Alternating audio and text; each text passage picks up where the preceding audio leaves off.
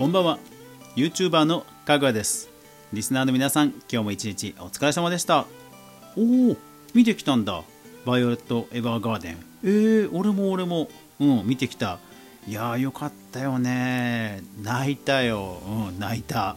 そうだから今日はその話をしようと思う。だけどネタバレも多分しちゃうから聞きたくない人は聞かないように気をつけてくださいね。かぐわ飯。この番組は YouTuber であるかぐわが YouTube 周りの話題やニュース動画制作の裏話をゆるりとお話しするラジオ番組です。月曜から土曜まで毎日配信中。ぜひお好みのアプリでいいね登録フォローよろしくお願いします。はい。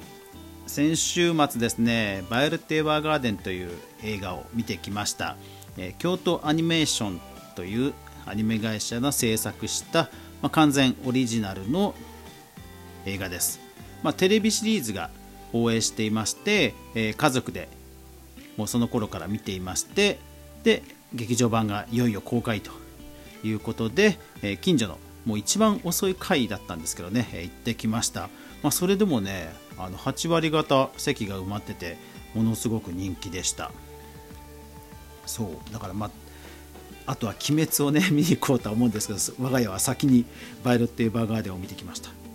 えー、バイオレット・エヴァーガーデンという物語を知らない人に向けて、え少しご紹介します、えー、日本の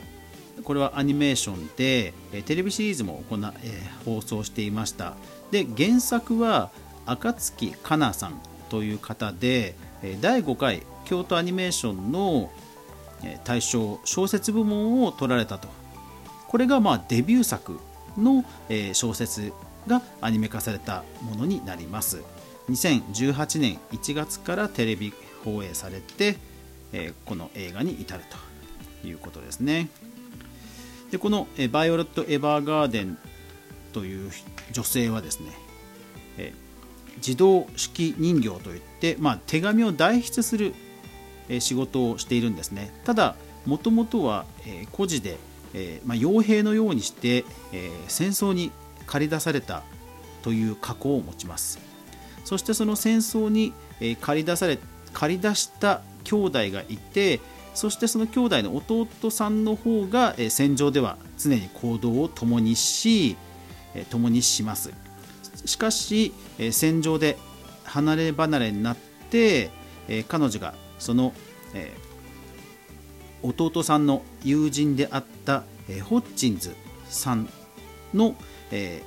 を頼りそのホッチンズさんが経営するまあ郵便社でその代筆の仕事をするというところから、まあ、アニメは始まります。そして今回の劇場版では、えそのバイオレット・エヴァーガーデンの、まあ、本当に一生を描くと、まあ、物語がある程度完結した中で、えー、戦場で離れ離れになってしまったギルベルトさんと再会を果たすというストーリーなんですが、えー、彼女の一生の話、えー、成長のストーリーでもある。そんな映画です。はい。まああのギルベルトさんと再会すると言っちゃいましたが一応まあこれは映画のパンフレットにも書いてあるので 一応まあいいかなと思って思わず言ってしまいました。はい、ただ、まあ、見どころはとにかくこれだけではないのでこれがもちろん、あの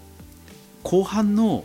ものすごく映像美のある盛り上がりのシーンではあるんですけども、はい、それだけではないので、はい、皆さん安心してください。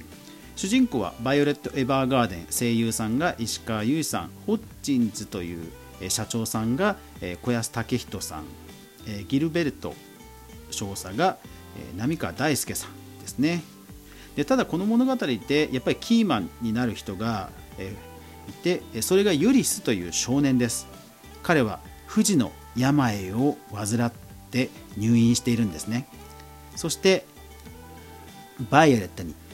ある手紙の代筆を依頼するんです。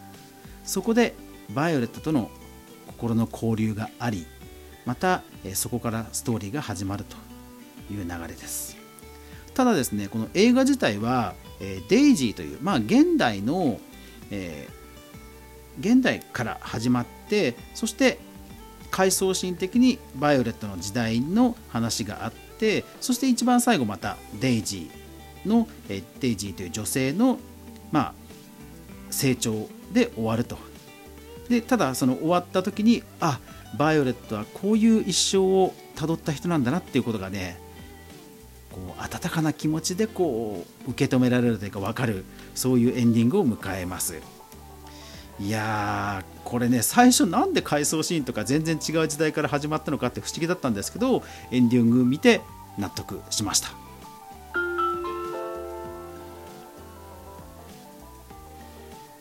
ネット上ではもういろいろな考察や口コミやレビューがありますので、えー、ぜひ興味ある方は見てみてください。中には12回もすでに見たという方のレビュー考察があり読んでみました。ここがこうだったのかと。もうびっくりすることばっかりでした。ただ確かに私もあの感動して泣きましたよ。でそれから映像綺麗だなとか思いましたよ。それからバイオレット・エヴァーガーデンのその石川由依さんの、えー、演技むちゃくちゃうまかったなとか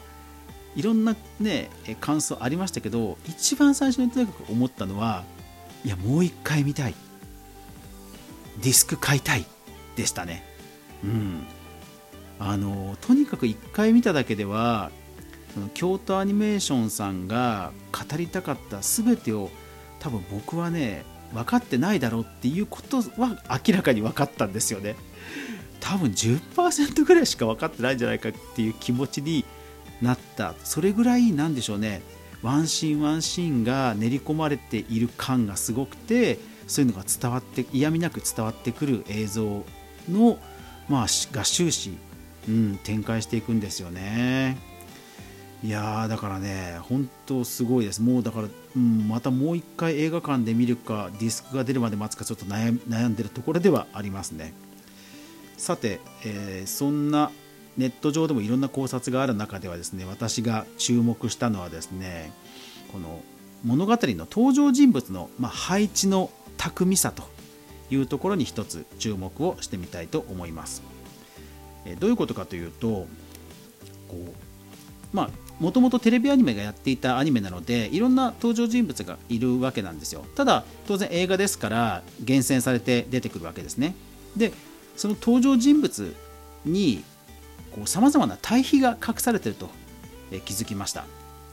例えばですねその物語のキーとなるユリスという少年不治の病を患っている。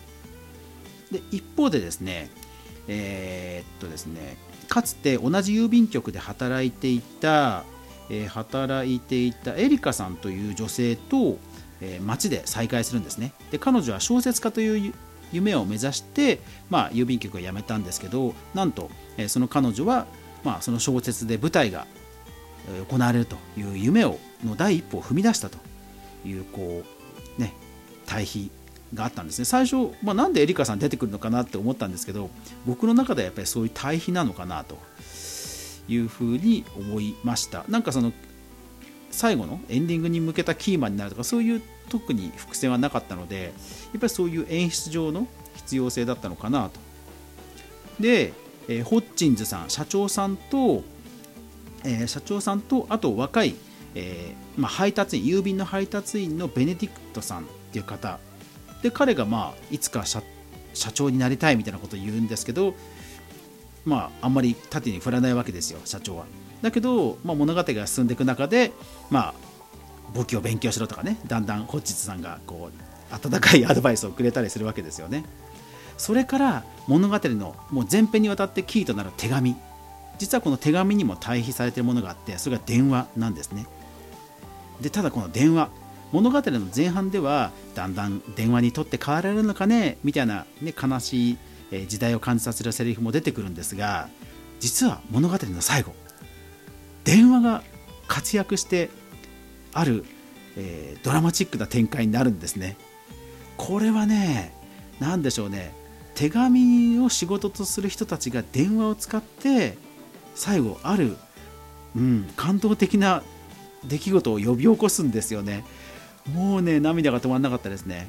うん。そしてただ最後はバイオレット・エヴァーガーデンが手紙のある、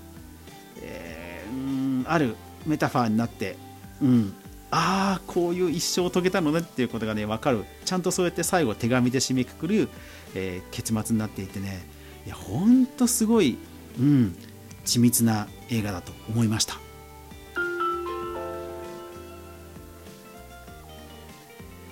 いやまあね考察とか思い返すことは本当いっぱいあってねまだまだね それを確認したくて見たくなっている衝動が冷めやらない、えー、今日火曜日ですね。はい、皆さんは最近映画とか見てますか？いかがですか、はい、でもねやっぱり本当映画館っていうね劇場っていうねこうデバイスで計算された作品っていうのはやっぱりね映画館で見るべきだなって本当改めて思いましたね。私もラジオを44アプリに配信してそれぞれのデバイスごとでシチュエーションが違っていく中で最大公約数って作り方をしなくちゃいけないわけですね。だけども映画にもう全て注いで作られたもの。だから雨のシーンがね後ろから音が聞こえるとかもうねやっぱりうんいいなって思いましたね。はい是非皆さんも何か最近見た映画やドラマやアニメなど、えー、おすすめしたいものがあればコメント欄レターにお気軽に意見くださればと思います。最後までご視聴ありがとうございました。やまない雨はない。明日が皆さんにとって良い一日でありますように。そして明日も一緒に動画から未来を考えていこうぜ。おやすみなさい。